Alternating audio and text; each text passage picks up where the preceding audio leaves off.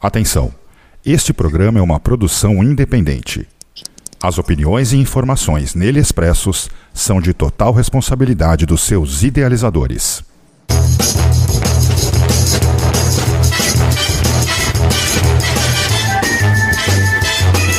Quero te contar meu segredo agora. Conta Eu vejo gente morta dos sonhos. andando por aí como gente comum.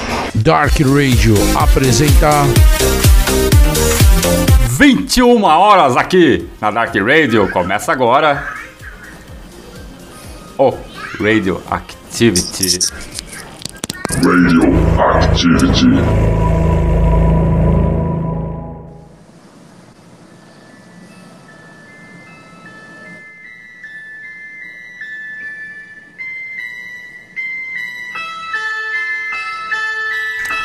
Isso aí, estamos de volta, domingo 26 de fevereiro de 2023. Edição, mais uma edição do Radio Activity, edição de número 73. Né? Estamos de volta aí e comigo nessa noite de domingo, Fernanda Escobino, seja bem-vinda. Boa noite, Benedito. Boa noite, ouvintes. Mais um domingo com algumas histórias assombradas. E hoje tem convidado, né, Benedito? É, hoje tem convidado a parte 2 daquele programa que nós fizemos no final do ano passado, O Que Te Assombra, né? Seja bem-vindo novamente, Thiago. Obrigado, Benedito. Oi, Fer, tudo bem? Foi um prazerzaço falar com vocês. Seja bem-vindo aí, ó, Radio Activity aí.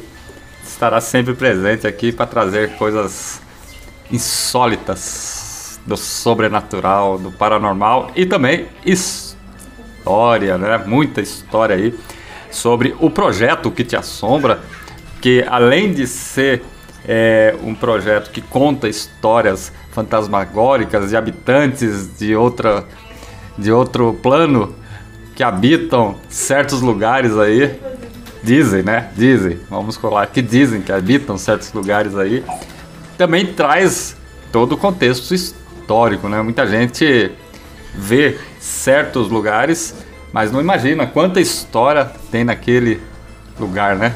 É, é isso. Ah, É isso aí, essa é a ideia. É misturar tudo. muito bom.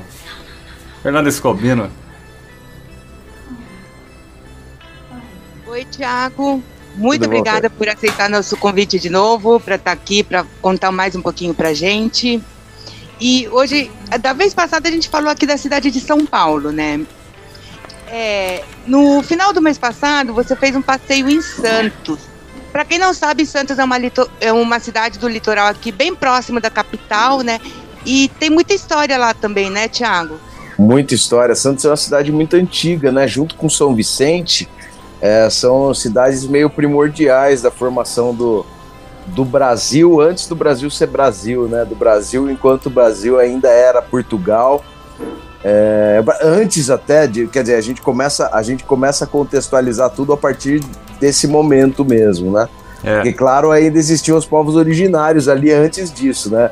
É importante a gente dizer isso porque é, também há um contato muito. Há, há uma conexão muito grande do que a gente conta também com a mitologia indígena, que é meio esquecida, infelizmente, mas ela é, sem dúvida nenhuma, é, a, a base, a, a nossa, a nossa fonte primordial das histórias que a gente conta, né?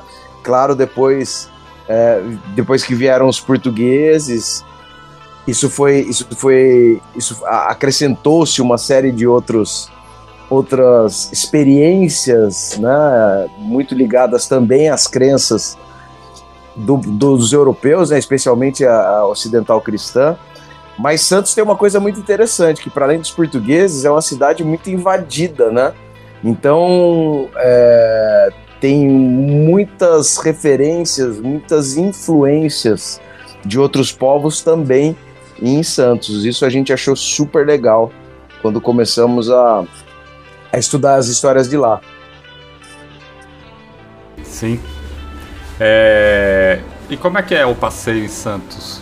Qu- Quais assim os, os lugares assim, os locais históricos que vocês estiveram passando por lá, fazendo? Então, um na verdade, Benedito, o que, que acontece, né? A gente, é, desde o início, a gente percebeu que é, a coisa ficaria muito mais interessante se a gente abrangesse a ideia de sobrenatural para tudo que acontece nos tudo que acontece na nossa vida.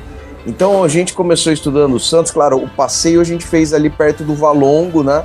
Da estação do Valongo, que é, uma, que é do lado da, da Secretaria, hoje Secretaria de Cultura de Santos, mas era a estação do Valongo e é onde chegou, então começa a nossa história aí, nossa incursão pelo sobrenatural ali, porque a, a história que a gente conta, uma das primeiras histórias que a gente conta, até aproveitando o contexto da estação, é a da Maria Fé. Para quem não associou o nome à pessoa, Maria Fé é a vítima do crime da mala. Ah, é? Que começa, é, que começa em São Paulo. O crime da mala, é, para quem não sabe, era um casal de italianos, né? Eles Aham. saem da Itália, sentido, saem juntos da mesma cidade. Maria Fé e o, e o, e o assassino dela, que é o marido dela, Uhum. eles saem da mesma cidade, vêm da Itália para Argentina, acabam se conhecendo lá, começam um relacionamento. Ah, Ele é um grande golpista e aí ele começa e aí a Maria Fé, a família da Maria Fé é contra. Ele foge da Argentina, vai para o Uruguai, depois ele volta para Argentina. A família dela continua contra o relacionamento. Eles vêm para o Brasil e aqui no Brasil ele ah, é recebido na casa de um primo que tem uma adega, trabalha com bebida e ele queria ficar sócio desse desse primo.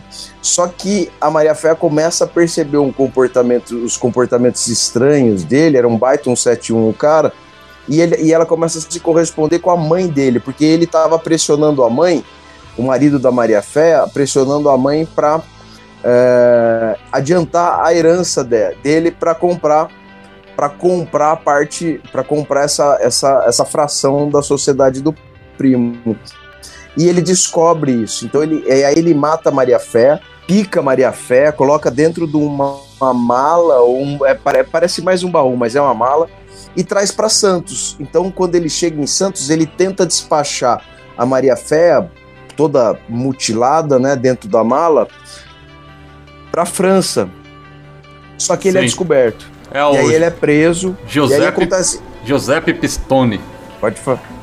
O nome Pistone, dele. exatamente o Giuseppe Pistone. 1928.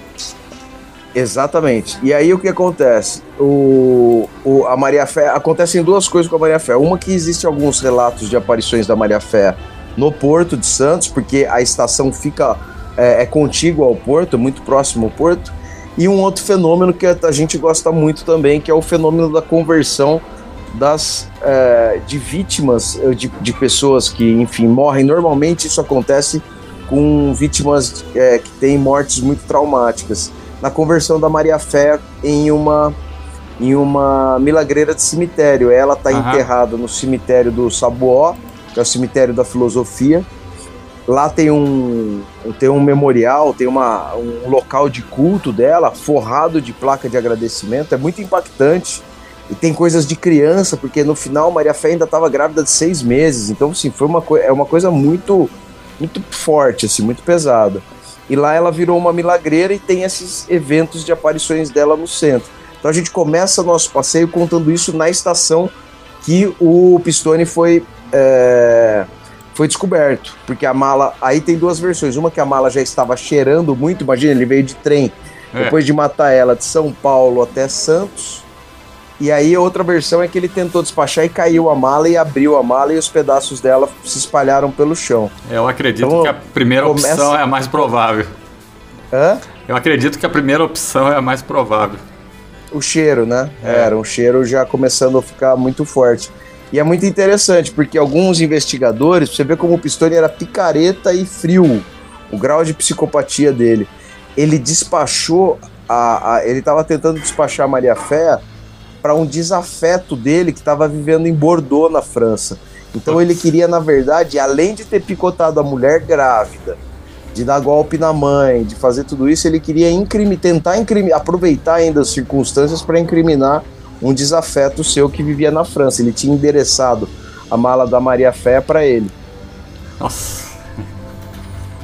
É, aí não é Doideira, fácil não, viu? Essa é, a- essa é a primeira história. Aí a gente começa a andar Uhum. pelo centro, aí a gente começa a andar pelo centro antigo de Santos, e eu sempre falei que eu achava que Piracicaba era a melhor cidade pra gente fazer é, esse tipo de passeio, porque a gente faz tudo a pé, né? Até pra é, dar condição de quem não tem carro de fazer também o passeio.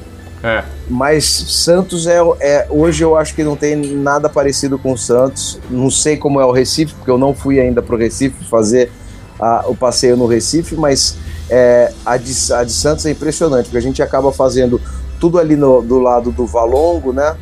Perto do, do centro antigo, então a gente passa na antiga Bolsa do Café, que dizem que tem. Então a gente vai andando e contando, né?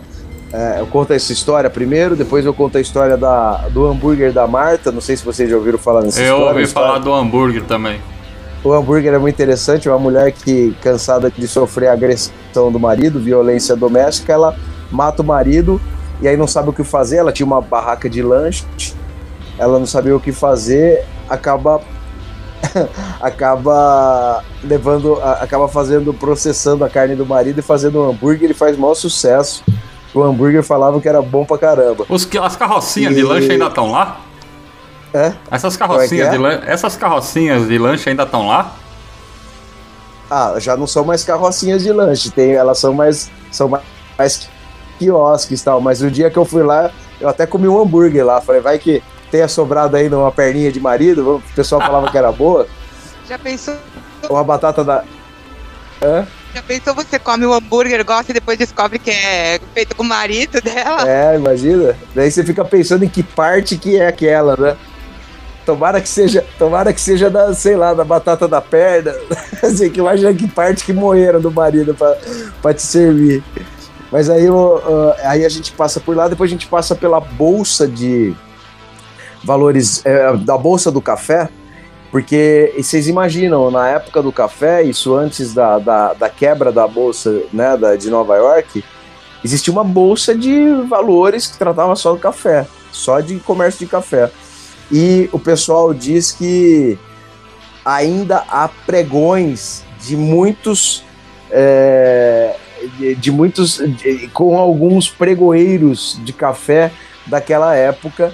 Porque quando quebrou a bolsa do café foi um perereco. Teve gente que se matou, tinha gente que tinha dinheiro, tinha gente que não- perdeu emprego.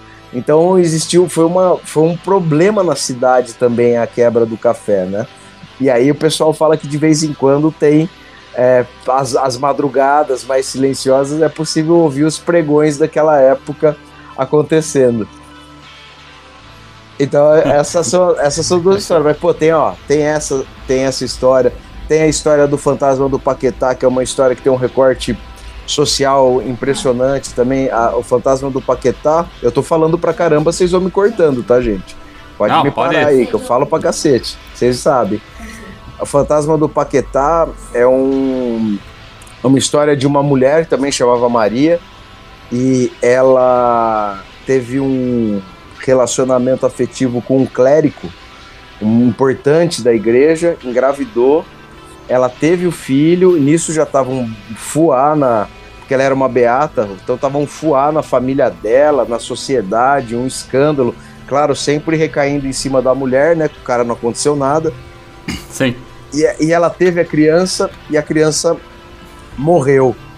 E essa mulher ela era tão ela era tão julgada que ela não podia nem ir chorar no túmulo do filho dela.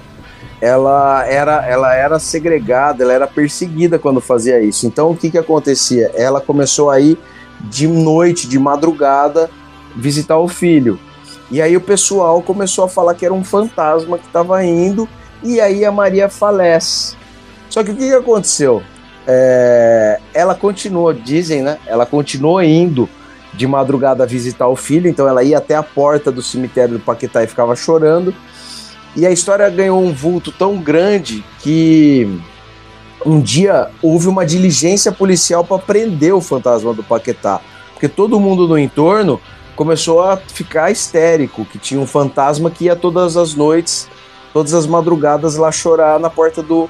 no- e era possível ouvir, ela chorava copiosamente. E aí o, a polícia foi lá e povo foi junto, não apareceu fantasma nenhum na noite que a polícia foi. Começou uma confusão, foi um tropé, a polícia desceu o porrete em todo mundo e ficou muito marcada essa noite por uma diligência da polícia para prender o fantasma do Paquetá, que até hoje falam que vai lá é, chorar a dor do filho. Tem uma outra história que eu acho muito legal, que é a história do José Bonifácio, Sim. que era aquele assessor direto, né, de Dom Pedro I, andava muito, andava muito, era muito parceiro da, da, da Leopoldina, né? Sim. E o, ele também aparece. O mausoléu do José Bonifácio é em Santos, a gente passa ali pertinho. E tem uma, inclusive, uma imagem dele tirando uma selfie, assim, é engraçado, tem uma estátua dele tirando selfie. E ele aparecia para um segurança lá e falavam que eram tão frequentes as aparições dele que ele teve um. de- o pessoal falava que além dele ser um gênio político, ele também era, eh, o fraco dele era mulherada, né? Ele era muito mulherengo.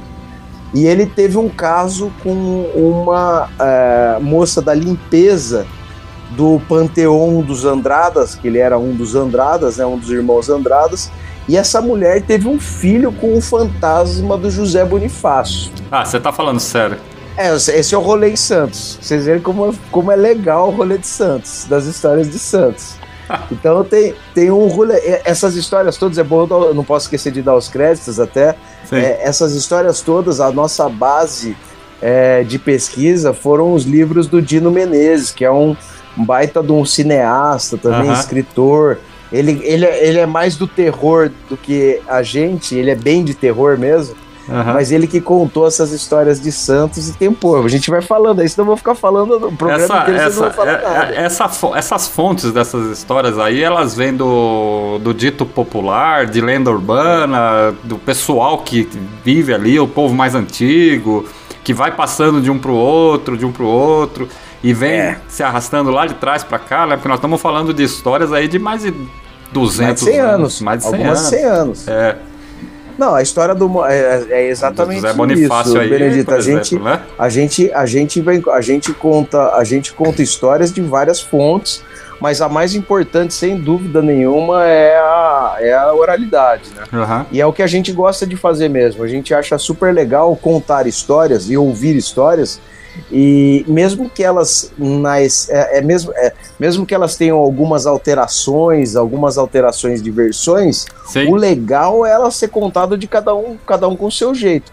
Mantendo a essência da história, mantendo o personagem da história, cada um vai contar do seu jeito. Você já viu aquele Então papo eles- do, do telefone sem fio?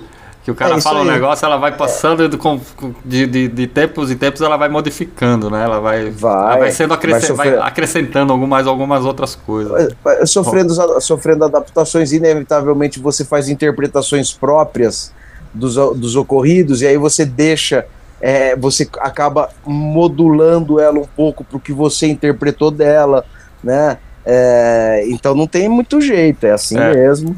Agora, Santos é muito legal, porque como é uma cidade antiquíssima, as histórias também elas passam por grandes fatos históricos, né?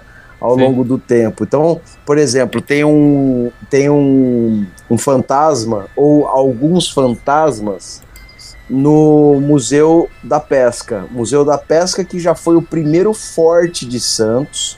Então ele era um ponto a- sempre ele atacava, ele atacava. Ele era o primeiro lugar de defesa de Santos, então onde é o Museu da Pesca, era um, era um forte de defesa de Santos. E era esse forte, que agora eu esqueci o nome, e tinha um outro forte que ficava na ilha de Santa Amaro, que na verdade é Guarujá, né? Aham. Então eram os dois fortes, e o primeiro disparo da costa inteira era a partir desse forte, que ele foi demolido, lógico, depois construiu-se a escola de marinheiros e depois construiu uma escola de pesca, depois que virou o Museu da Pesca. E lá tem não só os pira não só o espírito de um pirata, mas o espírito de um professor da, é, da escola de marinheiros, a, a fantasma dos dois. Então o pessoal à noite, assim, quem é mais sensitivo fala que à noite lá dentro, quando as, as pessoas que testaram esses, esses, essas experiências sobrenaturais lá, falou que parece que você está dentro de um navio e parece que você está em combate, você sente enjoo, como você se sente mareado, Sim. você é, vo- você tem esses dois espíritos que brigam e então é uma coisa meio caótica assim a experiência sobrenatural lá dentro. E mas o gostoso além dessa parte, que essa parte depende muito de quem acredita e no que você acredita para levar ou não à frente, mas o que é legal é você fazer de fato esse resgate da memória de cada uma dessas histórias junto com a história da cidade. Lembrar que Santos era invadida usualmente, lembrar que existia uma linha de defesa ali, que era, uma que era um ponto estratégico do país ali, era uma, era uma parte importante da costa do país, especialmente no sudeste. Então, puta, as histórias são. caminham sempre para esse lado, assim, muito histórico também, né? Então, É. isso é muito gostoso. É muito legal a gente. Porque, pô, você aprende do. Mesmo assim, uma figura que eu sempre tive interesse em conhecer como José Bonifácio, a gente é, aprende uma face dele, né? E não imagina essa outra. Quer dizer, eu fui saber que ele era mulherengo nesse nível a partir da história de assombração, que eu não sabia. que O pessoal diz que ele tinha um caso com a Leopoldina, É. porque ele era apaixonado pela, pela Leopoldina, porque quando o. Ah, já fala da Marquesa de Santos. Sim. Quando o Dom Pedro. O Dom Pedro era. A, Marquesa de Santos era, sobretudo, uma confidente do Dom Pedro, né? E quem fazia as vezes de confidente da Leopoldina era exatamente o José Bonifácio. Então, pô, cara, é assim, é uma são histórias e histórias que vão vão se É. conectando e viram um, um- um, sei lá, um bolo de noiva, assim. Aliás, quando a, a, a Leopoldina morre, né? O povo não, não ficou muito feliz com, com o Dom Pedro I, Com o né? Dom Pedro. né? É. É, a morte dela, a morte, é- ela é uma fantasma também. É que a gente não conta tanto em Santos, mas ela também é uma fantasma. E o, e o Dom Pedro, quando ele morreu, tomado de remorso, né? Porque tem gente que fala que arrumaram um jeito de fazer uma autópsia nela para ver se ela tinha fratura, como se as agressões, como se todo tipo de agressão é, desencadeasse fraturas, o que não, não é verdade, a gente sabe. Pode ter fratura, mas pode não ter fratura, né? É, até ela estava grávida também, então é, é, ela apareceu depois da morte para o Dom Pedro na primeira festa que ele deu no Palácio São Cristóvão. Então, a Leopoldina. E ele teve uma síncope nervosa, se trancou no quarto chorando, fez cocô na calça, falou que foi uma doideira. Esse dia, o Dom Pedro se cagou de medo da, da- do fantasma da Leopoldina que apareceu numa recepção que ele tinha feito um tempo depois da morte dela. Muito foda. Aí no Museu da Pesca tem uma história que esse fantasma do, do pirata, ele tá atrás de um tesouro que nunca foi encontrado, né? É. Então, aí é isso que é interessante, porque tem esse pirata que, que fica atrás desse tesouro ou que fica ali invadido, e tem lá dentro um capitão. Que esse capitão que era professor dos marinheiros, então eles ficam brigando lá dentro. É um puta tropé. É uma, é uma encrenca o Museu da Pesca. Do Vem cá, ponto de esse- vista de do ponto de vista de conflito sobrenatural. É, Esse- uma, é maravilhoso, maravilhosa a história. assim. Esses fenômenos têm, por exemplo, acontece numa data específica do ano, numa, numa, num, num dia específico ou é assim aleatório? Aleatório. Não, isso a gente não achou, nada de data específica. É aleatório. Esse acontece lá quando. Quando. Quando acho que tem gente lá dentro que, que tem coragem de ficar lá dentro e acontece. Porque é interessante. Eu tava falando de, de conjunção de histórias, né? A, a fuga para o Monte Serra, que. O que, que aconteceu? Existiu. A, a Santa Catarina era, era a padroeira de Santos originalmente. Sim. E aí, numa invasão pirata inglesa, de alguns piratas ingleses, roubaram a Santa e jogaram ela no mar. Então, é, houve esse desamparo espiritual num primeiro momento em Santos, né? Ninguém sabia, poxa, os caras jogaram fora a Santa tal. E aí criou-se o culto a, a, a Nossa Senhora Monte Serra, que é uma. De onde, onde é o Monte Serra, né? É o Monte Serredo, na região da Catalunha, é Nossa Senhora do Monte Serredo, virou Monte Serra por de tanto falar, não conseguiram falar Serredo, virou Serra. Ma- E aí fizeram uma capela para Nossa Senhora do Monte Serra, lá onde é o Monte Serra. E aí houve uma invasão, essa é uma invasão de holandeses, e eles e todo mundo fugiu pro Monte Serrato, todo mundo subiu o morro. E o pessoal começou a rezar, rezar, rezar para Santa, e de forma misteriosa se desprendeu um, uma pedra monstruosa e caiu exatamente na trilha que estavam vindo, que vindo os piratas e matou todo mundo. Então, a história também é, que eu gosto muito desse tipo de história mitológica, porque isso eu também considero sobrenatural. A Sim. fé sobrenatural, milagre, eu acho super legal também quando isso acontece. Então, eu não ignoro só, eu, a gente não ignora esses fatos, até porque eles acabam, acabam sendo mitos é, que, que eclodem aí nesse berço mítico da cidade, né? A cidade que foi salva por uma santa. É legal pra caramba isso, né? Eu acho legal pra caramba, pelo menos. Oh. Mas, mas que transita nesse transita também nessa vocação de Santos de ser um local de trânsito, né? É muito legal isso.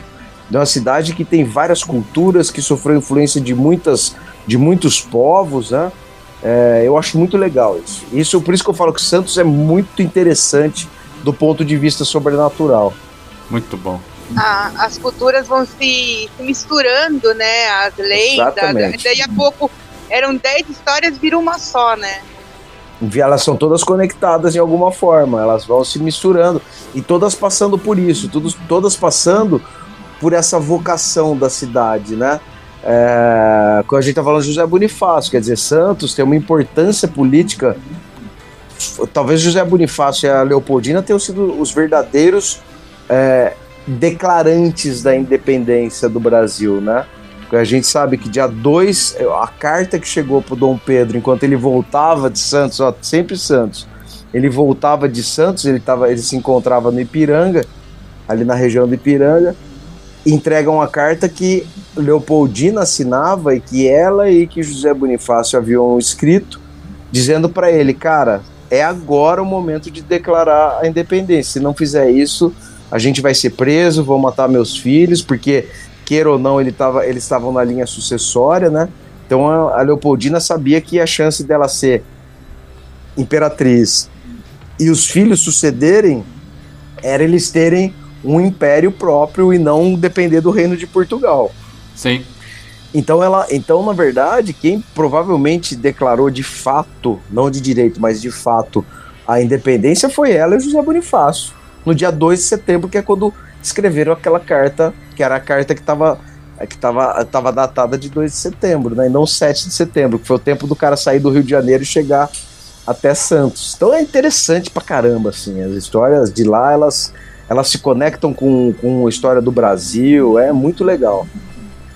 Cara, muito é, bom. Santos era uma cidade muito importante, né? Por causa do, do comércio, a saída para o porto. Então, assim, muita coisa acontecia lá, né?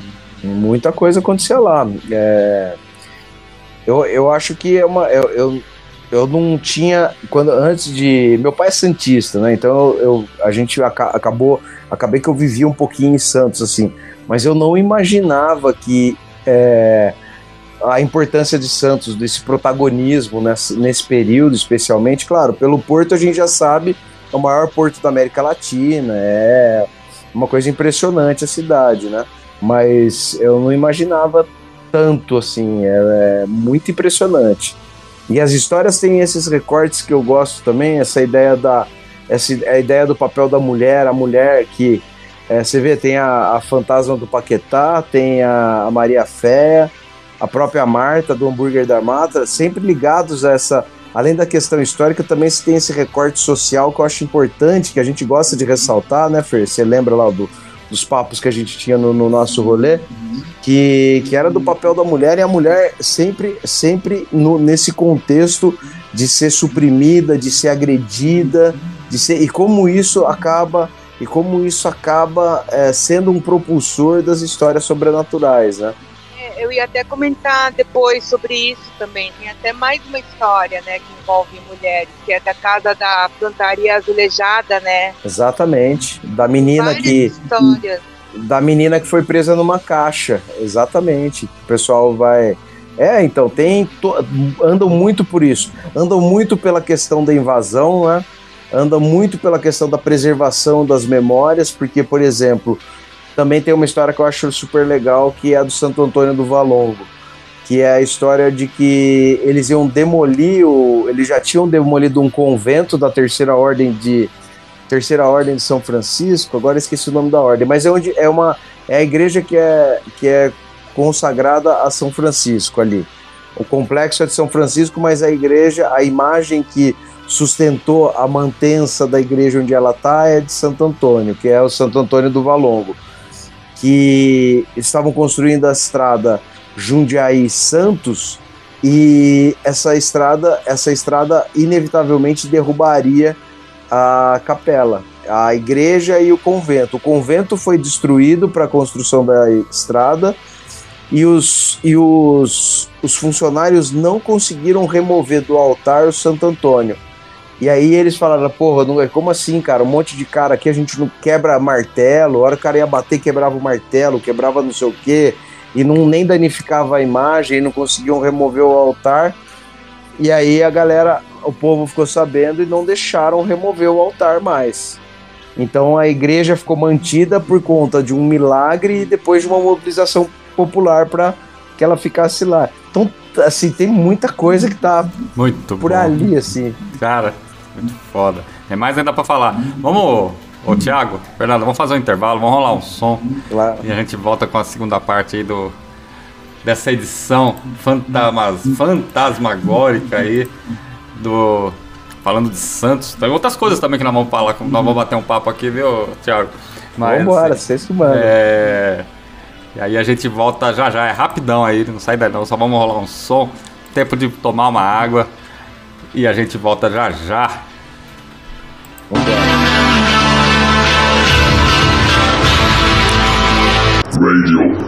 Radioactivity. Inside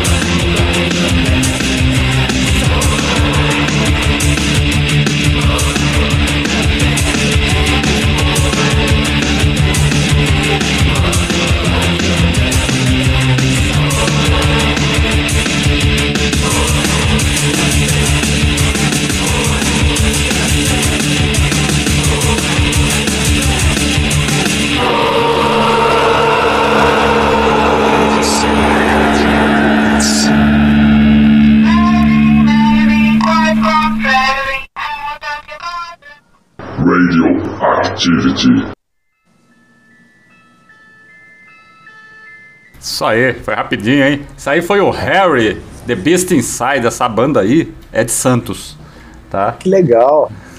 Dos anos 80 ali. Tive a satisfação de vê-los tocar num programa que tinha no Auditório Cultura. Eu não me lembro muito bem o nome, mas eu não sei se era Matéria-Prima, que era toda segunda-feira. Você fazia inscrição, ia lá e assistia as bandas se apresentarem do underground. Então, muitas Era bandas passaram. matéria-prima mesmo. É, muito bom.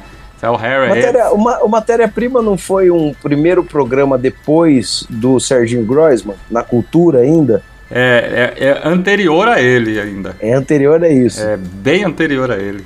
Assim, você chegava cedo lá na porta do, do Teatro Cultura, lá na, na Avenida Tiradentes, eu acho que é, né? Acho que era ali na Avenida Tiradentes. Chegava cedo, né? Tipo, cedo assim, né? Porque o programa começava às 7 horas, mas você chegava tipo umas 5 horas pra pegar a fila, porque era de graça. Né? Então, aí você já entrava no auditório e já o programa era das 7 às 8, 7 às 9, 8 e meia, alguma coisa assim. E assistia os programas de graça. Já vi várias bandas do underground brasileiro lá, tocando lá. E o Harry foi uma delas, né? Você queria saber as novidades assim que tava rolando no submundo, né? Do, da música alternativa paulistana, era isso aí. Era ir lá. Que legal. É bem legal. Fernando Escobino. Vamos continuar o nosso papo com o Thiago. Vamos sair um pouquinho aí da, da história antiga, sim. É, tem uma história de loira do banheiro lá numa escola, né? Tem. Na Escola Canadá. A história é muito legal. Essa também. é a história E- que e virou- Tem um, tem um recorte bem atual também, né? Essa é a Porque história que virou filme? A, a história do. Então, a loira do banheiro original. Acho que eu não lembro se a gente falou disso no outro programa, mas a história do banheiro. A loira do banheiro original é de Guaratinguetá, né? Que chama Maria Augusta. E, enfim, é uma história que a menina que é, foi obrigada a casar, e aí ela fugiu pra França, pegou raiva na França, morreu lá e ve- veio pro Brasil, ficou presa, ficou, ficou numa é, é, embalsamada numa redoma de vidro, é, até que fizessem, preparassem todo o seu aparato é, sepulcral, né? É, uma capela, enfim, o, o o jazigo dela, e ela à noite tentava sair de dentro do desse, desse, dessa redoma de vidro com muita sede. E aí e a casa dela era uma das maiores casas de Guaratinguetá. E quando e, e quando o pai, enfim, o pai era um cara muito rico da cidade também. E a casa dela depois se transformou numa escola municipal e por isso que ela começou a aparecer é, na escola. A de Santos é diferente. A, de Santos é, são duas meninas que eram, eram provavelmente elas tinham algum relacionamento afetivo. E isso escandalizou a cidade na época, quando foi descoberta essa, essa relação das duas. É, uma foi.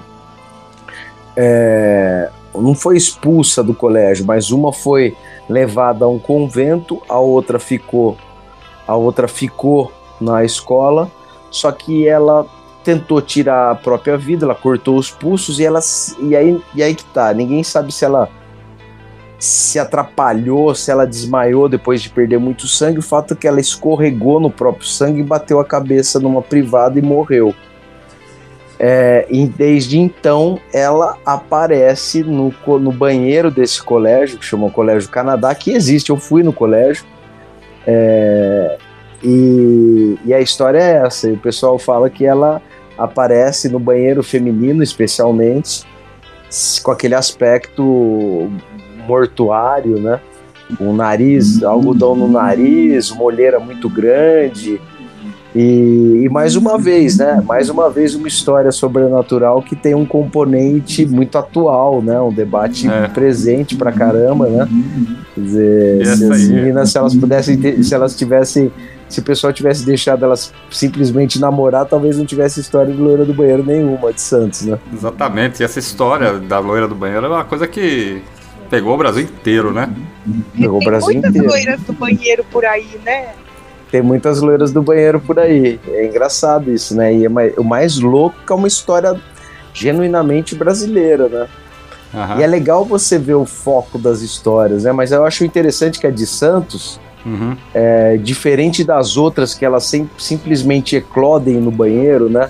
Tem um ritual meio igual do Candyman, né? Lembra do Candyman? É. Tem a loira do banheiro, você tem um ritual, vai lá, fala três vezes o nome dela no espelho, abre, dá três vezes a descarga, não sei o quê. A de Santos tem uma história própria, né? Porque todas as outras histórias é, são exatamente iguais à da Maria Augusta. Então, originalmente tem a de Guaratinguetá, mas Santos tem a sua própria história de loira do banheiro, né? Vem cá. Enfim, É. Não, continue. Con conclua. Não, não, é é isso. Na verdade, na verdade, o que é engraçado é que cada cidade, a gente fala isso no que te assombra, né? É. Que cada cidade tem a assombração que cultiva, né? E é verdade, né? Cada uma tem as suas próprias assombrações. Ah, cês- esse passeio inclui o porto? Tem, tem relato de assombração no porto? Em Tem a, Maria Fé, por exemplo, ela aparece lá, no lá, porto. né?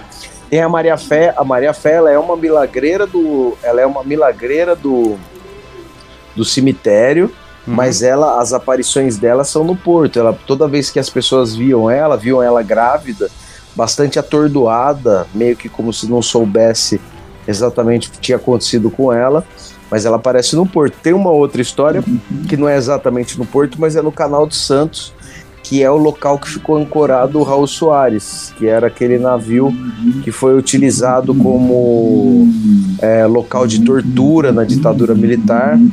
E e no local onde o Raul Soares ficou no porto, no, no canal Santos, dizem que dizem que existe até uma mancha misteriosa que aparece, além de, do trânsito de vultos e de e coisas estranhas, inexplicáveis que acontecem por ali. É, também é um lugar onde ele ficou, é um lugar que existe um uma incidência de acidentes náuticos maior, muito interessante isso. Mas de, o que de fato é, acontece assim, que chama muita atenção, é uma mancha misteriosa que aparece e desaparece é, no lugar onde o, o Raul Soares ficava ancorado. Ô, louco. Com, com a história do navio Raul Soares, a gente caiu outra vez na história do Brasil, né? Não É. tem jeito, mas é, é história de assombração aleatória, pra- acho que não existe. Acho que sempre tem, é, tirando essas, essas histórias de assombração que a gente vai ver. Ah, minha tia escutou a panela cair, foi ver, tinha o vulto, tinha não sei o quê. Tirando essas experiências é, sensoriais mais é, individualizadas, né? O resto, assombração histórica tem ligação com fatos ou históricos que têm relevância nacional ou das cidades. Isso não tem jeito. Tudo que a gente vai contar vai ter um componente, vai ter um componente, vai ter algo presente é, ligado à história dos lugares. Não tem Sim. jeito. Porque no final é meio isso mesmo, né? As É. assombrações, na verdade, elas são vozes do passado que por algum motivo querem ser ouvidas, querem ser notadas, né? Vem cá. É. Nós, há duas semanas, há um, no- na a primeira edição desse ano do Radioactivity, nós trouxemos o, o Radioactivity, né? A Fernanda Scomino falando sobre assombrações e nós trouxemos um, um, um tema muito interessante que é o Casarão Afonso Sardinha, Maravilhoso. né? Eu fui lá. E aí, o que, que você que, que você sentiu ali naquele lugar? Porque a história, todo o contexto histórico que existe por trás, tudo que relatam que as pessoas que, que as pessoas lá, né, que tiveram por lá, os seguranças, teve até polícia para ver se tinha um bandido lá dentro. Que, então, e fora a história do Afonso Sardinha, né, o bandeirante, né, que Não, Afonso Sardinha é um dos maiores monstros que a gente tem notícia, né? É uma coisa impressionante. assim, o cara consegue ser em todos os, todas, as, todas as dimensões humanas, ele consegue ser um lixo, né? Ele, porra, era traficante de. O primeiro traficante, um dos primeiros traficantes de seres humanos de Angola, foi um dos caras que trouxe. Aí veio pra cá, dizimou os, os canindés, os carijós e os guaranis ali daquela região, porque o grande lance do- da casa do Afonso Sardinha, o que que é? É que aquele é um lugar sagrado para os povos originários, né? Aquele era um lugar sagrado para os indígenas. E o Afonso Sardinha tinha uma sensibilidade, não sei se mediúnica, alguma coisa, por saber que aquele lugar era um lugar importante. Por isso que ele fez a casa lá. E aí é muito louco, porque o dia que eu fui lá, eu queria fazer um vídeo e tal, né? E aí, pô, na maior inocência, um parque público. Coloquei minha, meu tripézinho, fui começar a gravar, chegou uma caminhonete, o cara falou, ó, pode gravar aqui não. Falei, é um lugar turístico, como é que eu não posso gravar? Não pode. Eu, como é que não pode gravar? Ele falou, cara, não pode gravar. Aí eu tô te pedindo, não grava. Falei, ah, tá bom, vou discutir com você. Eu já tinha feito umas tomadinhas. Falei, ah, tudo bem, já tem isso aqui. É... E aí eu fui gravar no meu carro. E aí, o que eu achei muito estranho, assim, é que, pô, eu fiquei doente depois. Eu fiquei ruim, fiquei ruim pra caramba. Eu nunca tinha tido, assim, essas coisas de. Eu, e eu não fico me entregando essa coisa de, ai, eu sou sensitivo, sou nada. Eu morro de medo, não quero encontrar nada, só quero as histórias. Eu não tô afim de ver nada, velho. Não precisa. Eu só tô atrás de história mesmo. E mas lá do Afonso Sardinha eu achei muito louco isso. E eu porque não é essas histórias que vocês falaram são interessantes. É, do, da polícia que fez a diligência, tanto que estava tendo barulho lá dentro, e luz acendendo e coisa não sei o que. É, mas tem uma. Tem um, a coisa que eu acho que me chamou mais atenção lá foi a do pessoal que, quando eles instalaram lá o albergue da juventude porque eles tentaram em 94 transformar a casa do, do, do, Afonso Sardinha no albergue da juventude. E aí a galera falou que assim, o que que acontecia? Gente gringa, gringo que vinha passar lá, porque, pô, lógico, se eu for lá hoje, eu vou ver até o capeta lá dentro. Porque eu tô super sugestionado a isso. Eu é, é, já tô, mas tinha gente, mas quem não sabia o que rolava ali? Quem não sabia quem que era o cara? Ia lá para passar um final de semana legal, passar um tempo legal, só porque, pô, você tá no pé do Pico do Jaraguá, puta lugar legal, trilha pra caramba tal. Os caras falavam, cara, que tinha assim, até sensação de, sabe, de nego agarrando com conotações sexuais, sabe, umas coisas fortes assim, uns negócios muito doido. E diziam que tinha uma assombração particular, que aí talvez não fosse do Afonso Sardinha, mas sim dos povos, in, dos, in, dos indígenas daquela época, que falavam que de vez em quando parecia que tinha um monte de legião indos, vindo do mato, sabe barulho de mato, vindo, mexendo, para atacar, porque essa era uma situação que se repetia muito lá.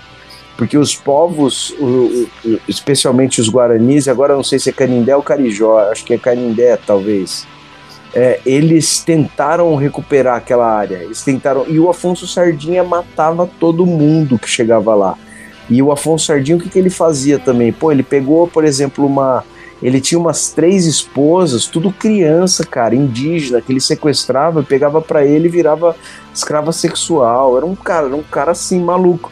E, e, e ele é o ele é o patriarca da o patriarca da siderurgia nacional, porque ele era traficante de escravizado, era minerador e era também siderúrgico.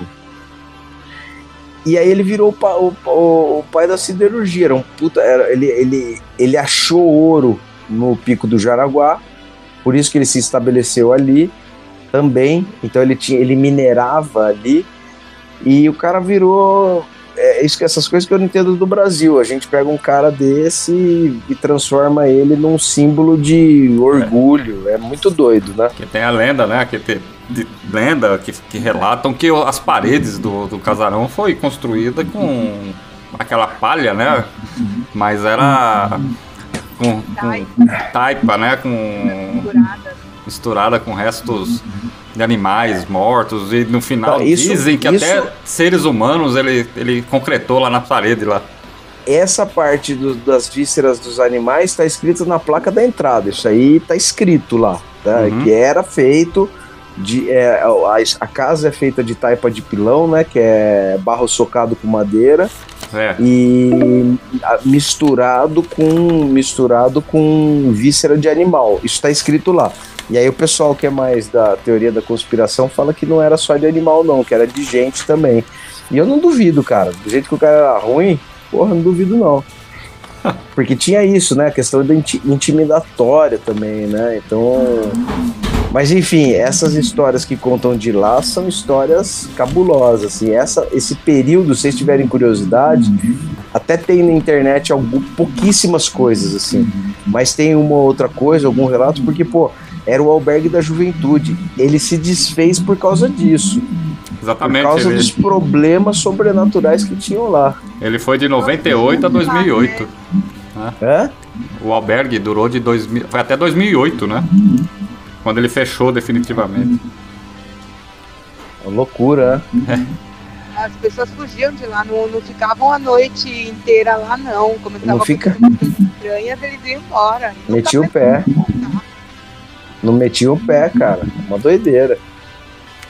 São histórias incríveis, né? Mas você não chegou a fazer o passeio lá no, então, no casarão Afonso Sardia porque não, não é permitido, né? Talvez Não, ela é fe... hoje ela tá fechada. A casa tá fechada hoje.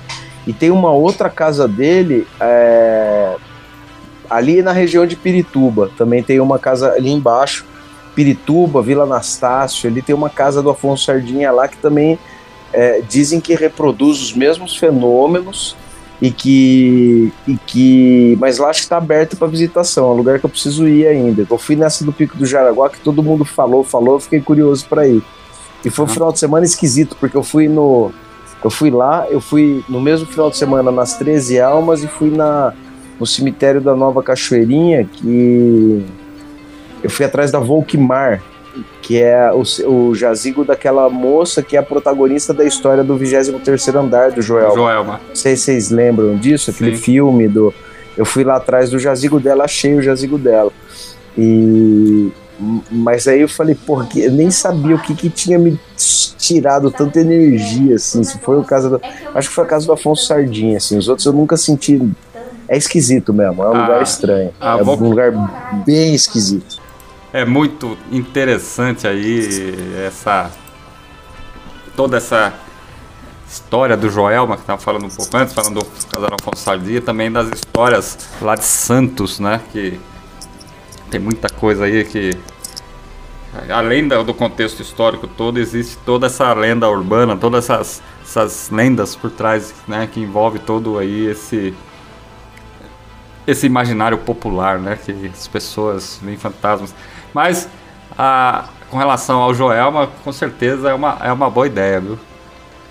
Pô, eu acho muito legal. Vocês contem comigo, se vocês quiserem, é um tema que eu adoro. Acho muito legal. Acho rico também sobre vários aspectos, né?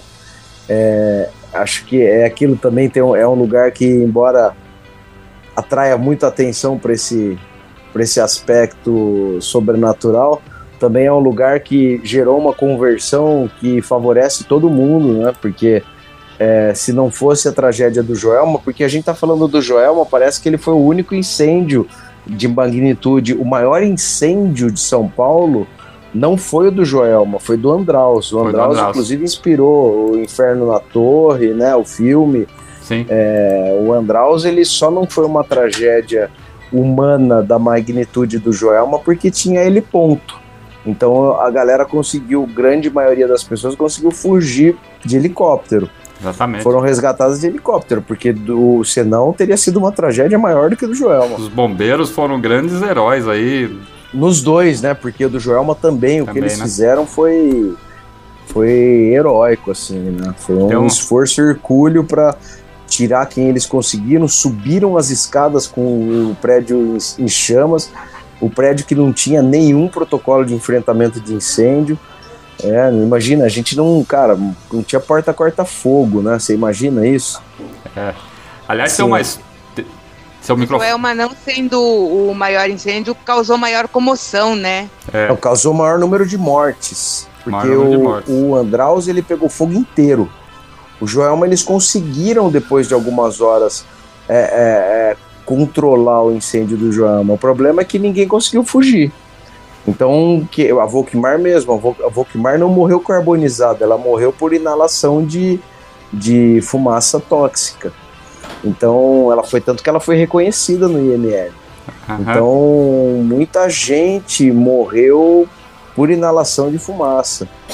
tem, Uma uma, doideira, né? tem uma história do- de, um, de, um, de um senhor que ele contou sobre o Andraus, que ele trabalhava no Andraus.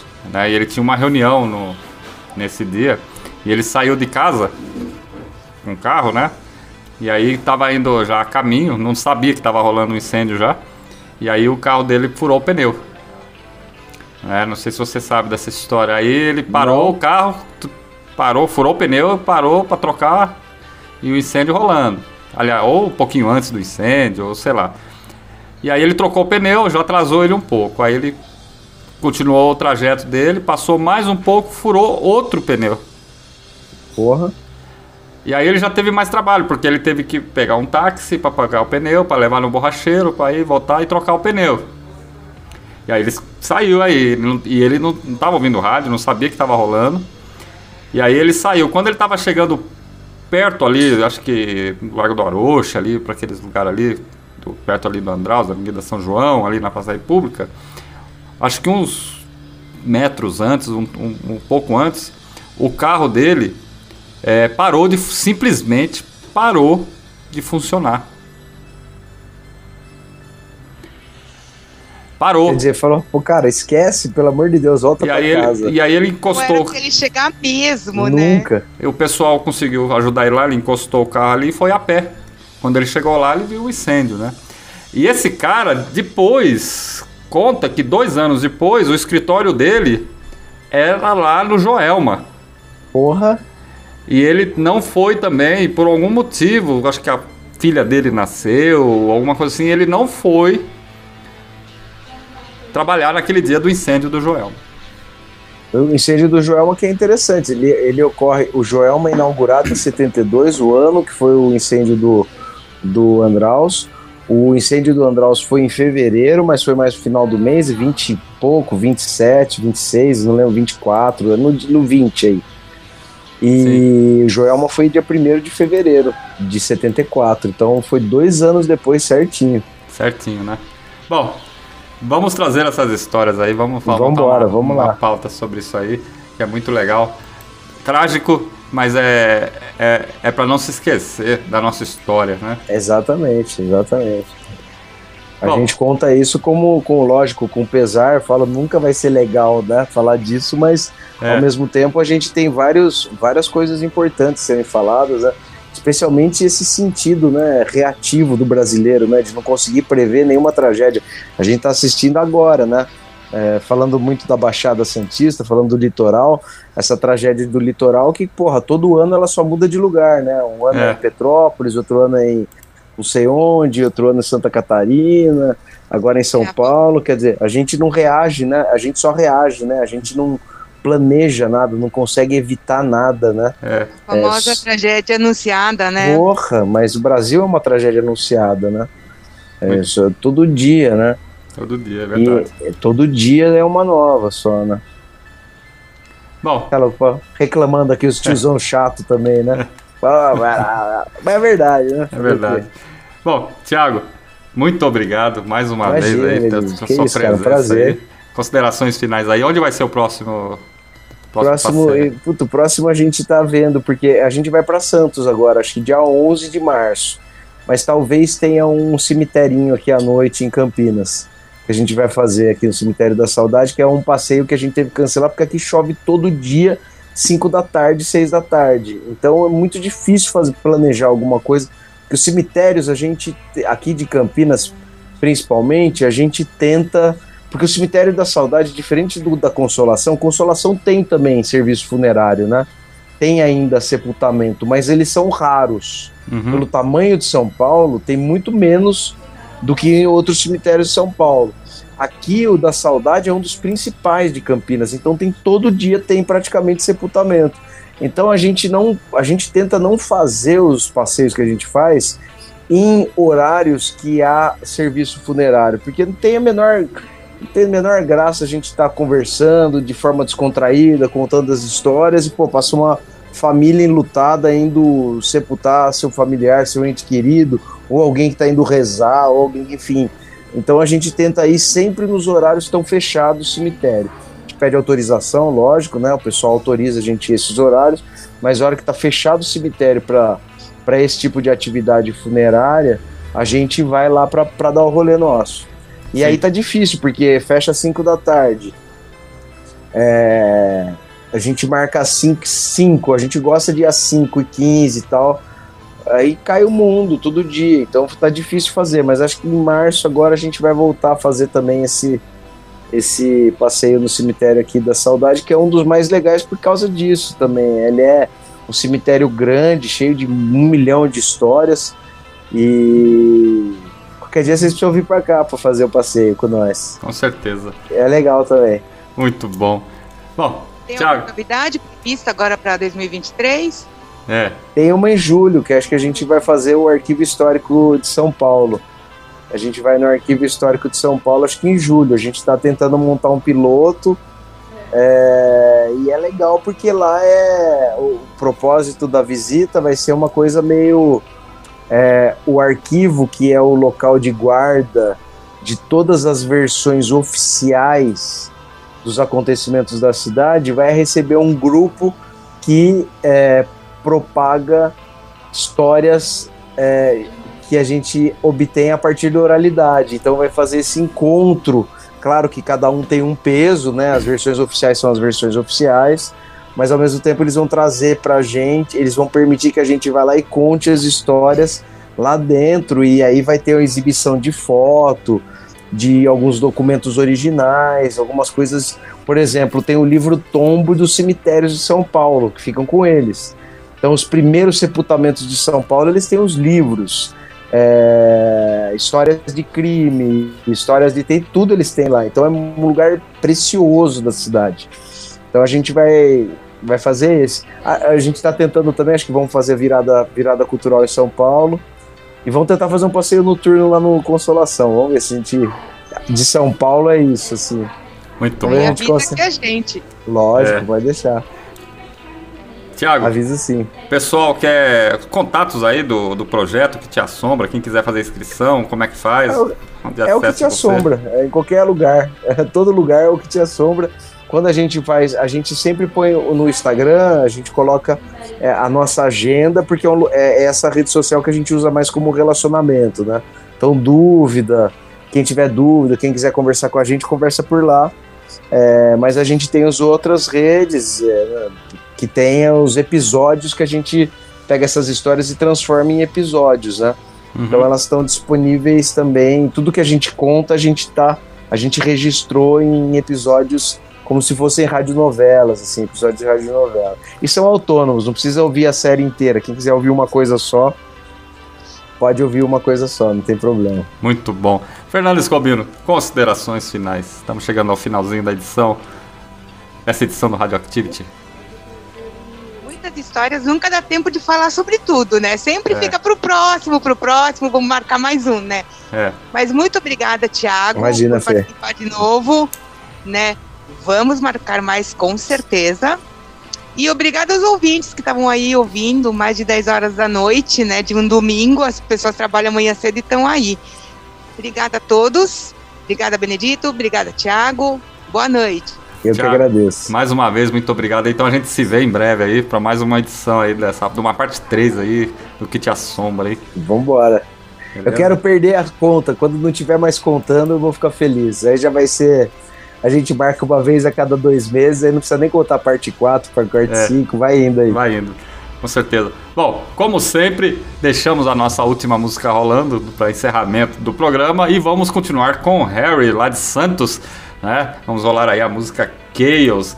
E aí, muito obrigado a todos, boa noite, bom início de semana aí e até lá. Logo, logo estamos de volta com mais uma edição do Radio Activity.